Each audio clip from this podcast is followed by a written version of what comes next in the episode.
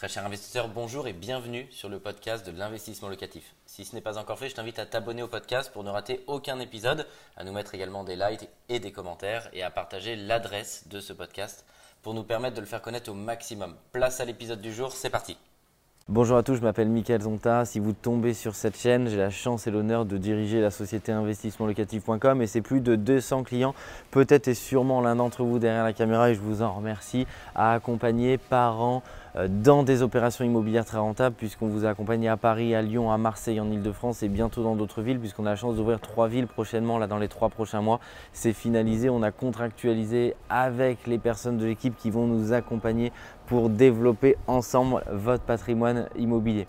Euh, vous m'avez sollicité beaucoup parce qu'on entend plein de choses sur les rez-de-chaussée, est-ce que c'est bien, pas bien? Et souvent les gens disent je ne veux pas euh, de rez-de-chaussée ou ils en entendent que du mal et je voudrais vous dire pourquoi une des dernières acquisitions que j'ai faites euh, est en rez-de-chaussée.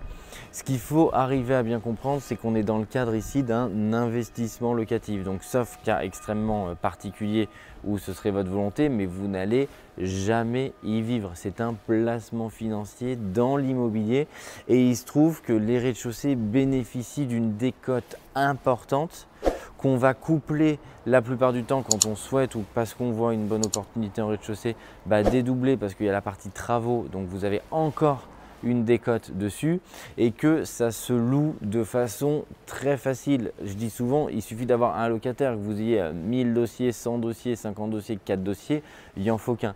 Il n'y a aucune difficulté dans les villes dans lesquelles on intervient pour trouver un locataire de qualité avec un dossier sérieux et solvable. Et donc ça nous permet tout simplement de faire des rentabilités bah, extrêmement intéressantes sur ce type de produit. Alors chez Investissement Locatif, on va, notre leitmotiv c'est d'être opportuniste, que ce soit rez-de-chaussée 1, 2, 3, 4, 5, peu importe, en dernier étage. Notre leitmotiv ça va être de dire est-ce que c'est une bonne opportunité par rapport au marché? Est-ce que bien entendu c'est rentable? Et il se trouve qu'ensuite dans la totalité, eh ben, vous avez à l'intérieur des rez-de-chaussée qui sont rentables et qui sont intéressants. Donc bien sûr on les achète chez investissement locatif sauf si le client ça fait vraiment partie de ses critères qu'il n'en veut absolument pas. Moi c'est plutôt un produit que j'aime bien.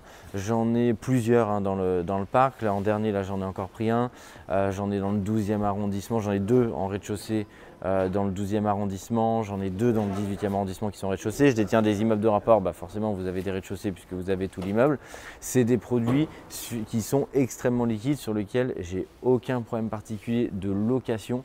Et du coup, en fait, dans l'intégralité de l'immeuble, si on le décomposait la plupart du temps, c'est eux euh, qui sont même un petit peu plus rentables. Euh, ce type de produit bénéficie de beaucoup de clichés. C'était aussi euh, pour casser ça parce que trop souvent l'erreur qui est faite par les investisseurs c'est qu'ils se projettent comme si ils allaient vivre. Et effectivement bah, est-ce que à choisir vous voudriez un rez-de-chaussée euh, ou non? Bah, La plupart du temps non, on préfère vivre en étage et d'ailleurs plutôt en étage élevé avec ascenseur pour la luminosité, pour la vue.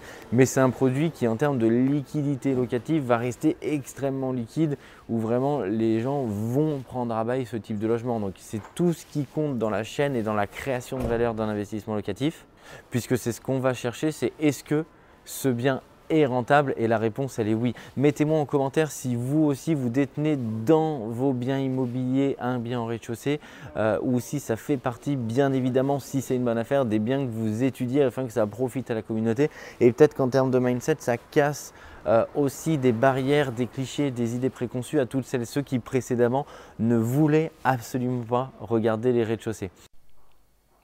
Un grand merci d'avoir suivi cet épisode jusqu'au bout. Je te donne rendez-vous pour un prochain épisode. Si ce n'est pas le cas, abonne-toi au podcast, partage-le, mets-nous un like et tu peux également retrouver plus de conseils sur YouTube avec plus de 300 vidéos gratuites.